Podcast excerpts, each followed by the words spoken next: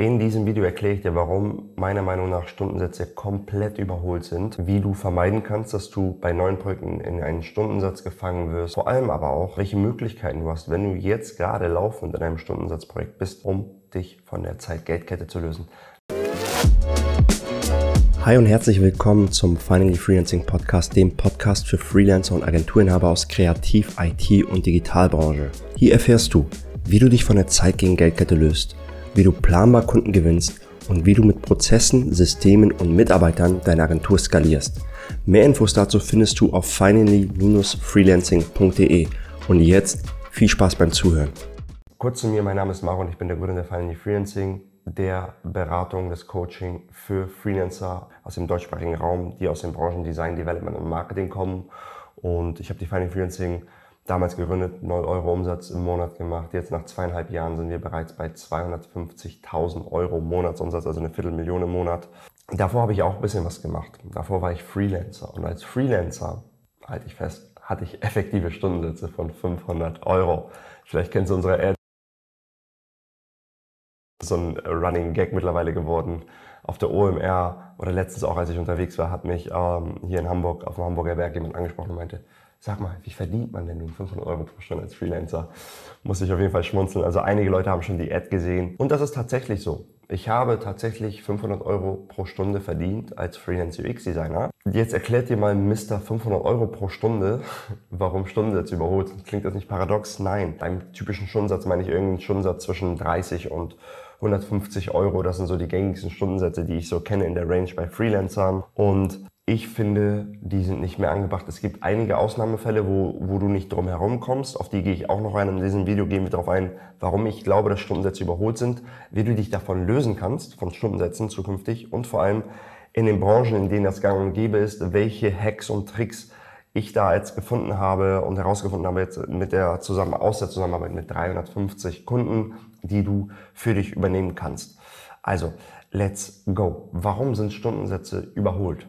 Ganz einfach, ich habe da mal ein paar Beispiele. Stell dir vor, du bist ein Junior, der sich gerade selbstständig gemacht hat, sei es Designer, Developer, whatever, der sich gerade selbstständig gemacht hat und 40 Euro pro Stunde verdient. Und jetzt stell dir vor, da ist ein Senior, der macht das schon 15 Jahre. Der ist zehnmal so schnell wie der Junior.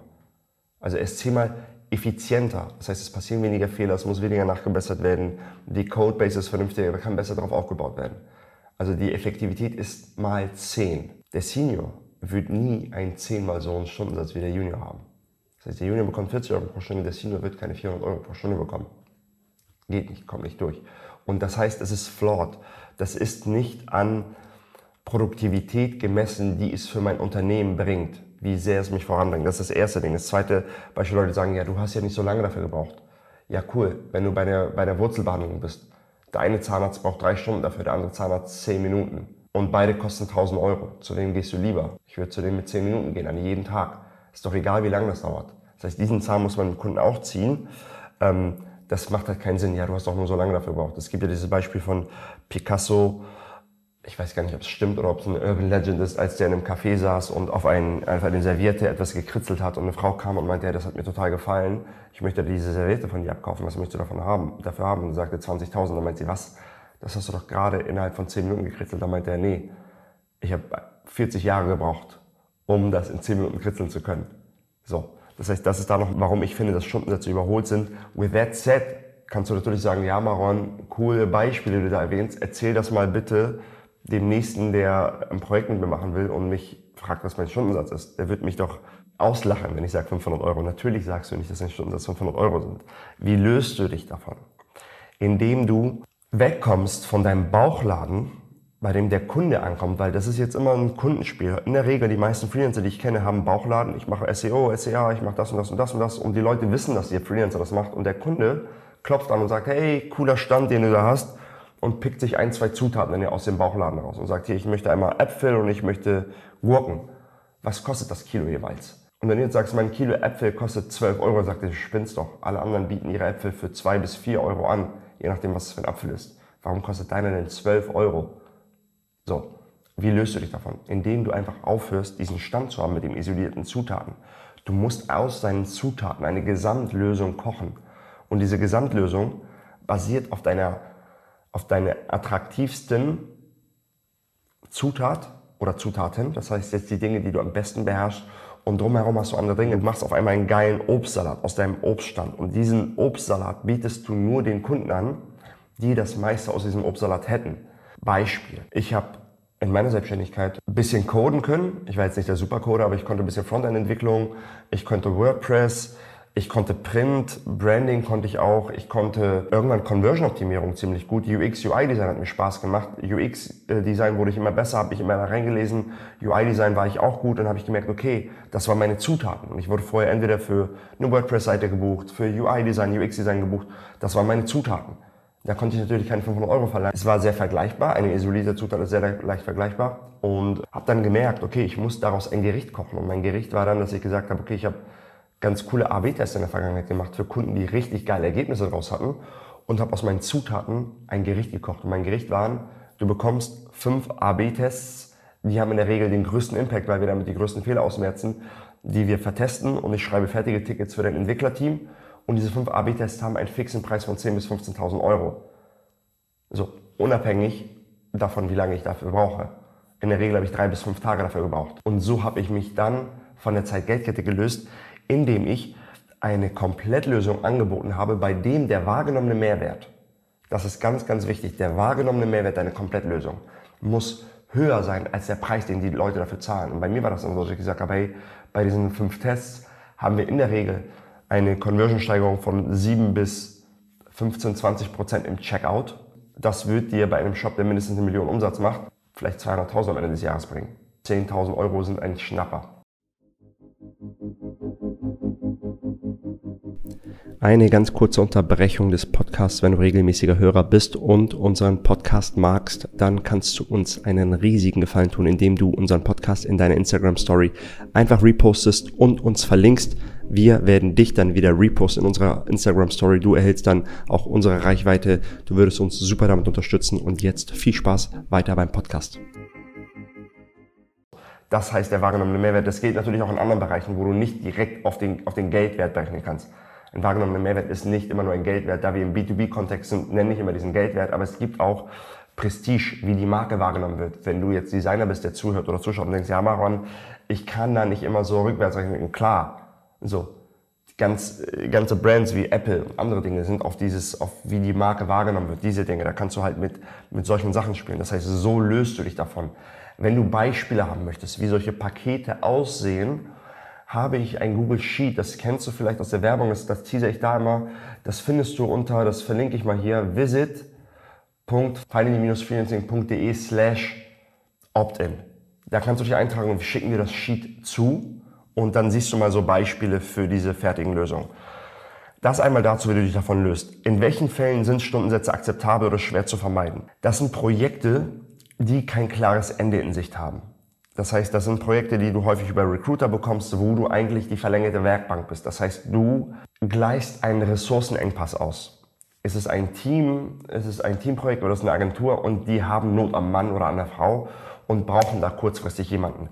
Da kannst du kein schwer ein Fixum machen. Da musst du mit dem Stundensatz reingehen. Aber es gibt unterschiedliche Hebelmechanismen, nenne ich es mal, für den Stundensatz.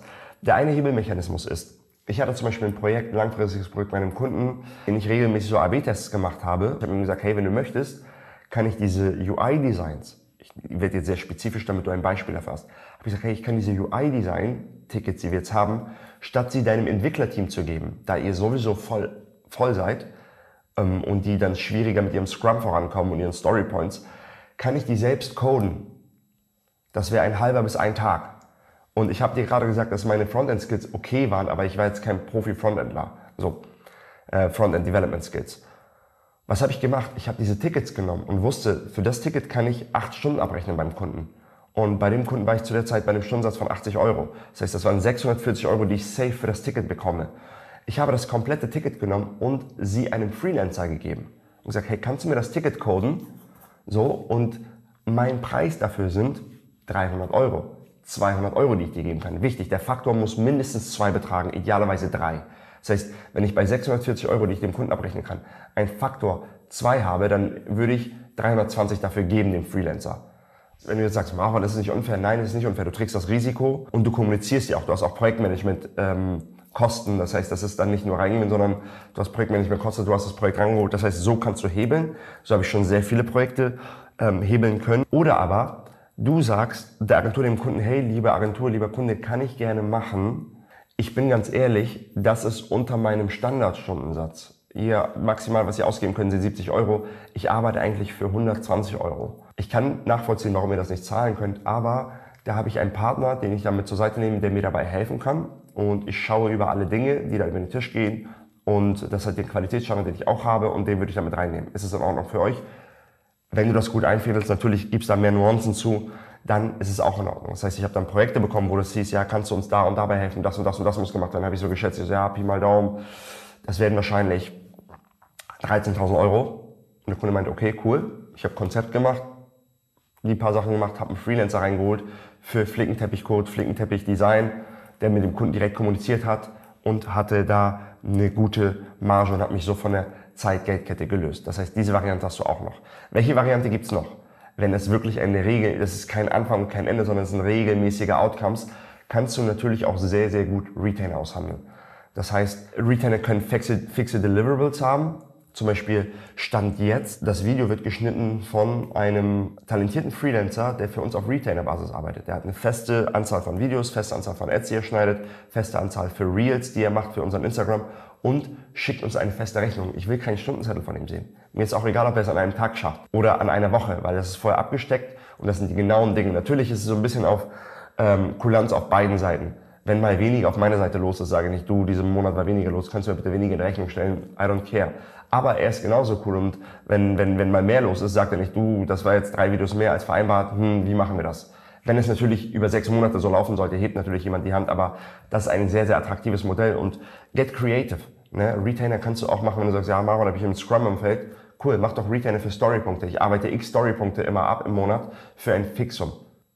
Und plötzlich hast du dich gelöst davon, wie viel du zahlen willst. Zu dem Retainer-Ding aushandeln habe ich auch ein Video, das verlinke ich hier, verlinke ich auch nochmal in der Description. Da beschreibe ich nochmal genau, wie du Retainer aushandelst. Aber das Ganze basiert darauf.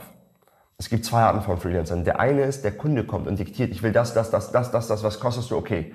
Das heißt, du bist eigentlich nichts anderes als ein Festangestellter für den Kunden. Nur auf freier Basis. Das, was ich gerade erwähnt habe, ist der Hand in den Mund Freelancer. Der Top Freelancer sagt aber, cool, lieber Kunde, schau mal, das, das, das, das, was du gerade erzählt hast, können wir erreichen, aber dieser Weg ist besser. Die Kostenstruktur ist für dich überschaubarer und du bekommst schneller Ergebnisse. Ich kann mehr kalkulieren. Das heißt, ich kann dich für die nächsten drei, sechs Monate und das ist nicht nur so ein On-Demand-Ding und das kostet dich nur so und so viel fürs Projekt für den Retainer, für so und so. Und so hast du dich von der Zeitgeldkette gelöst. Ich werde in den Kommentaren noch ein paar Videos verlinken, wie du dir diese Pakete für eine gute Positionierung, welche unterschiedliche Angebotspakete, ich am Anfang angerissen habe, werde ich verlinken, wo du sie da runterladen kannst. Dann werde ich verlinken, wie du Retainer aushandelst. Dann verlinke ich vielleicht noch mal ein bisschen, wie du auf Positionierung ein bisschen tiefer eingehst, um, um da eine, eine, coole, eine coole Positionierung zu bekommen.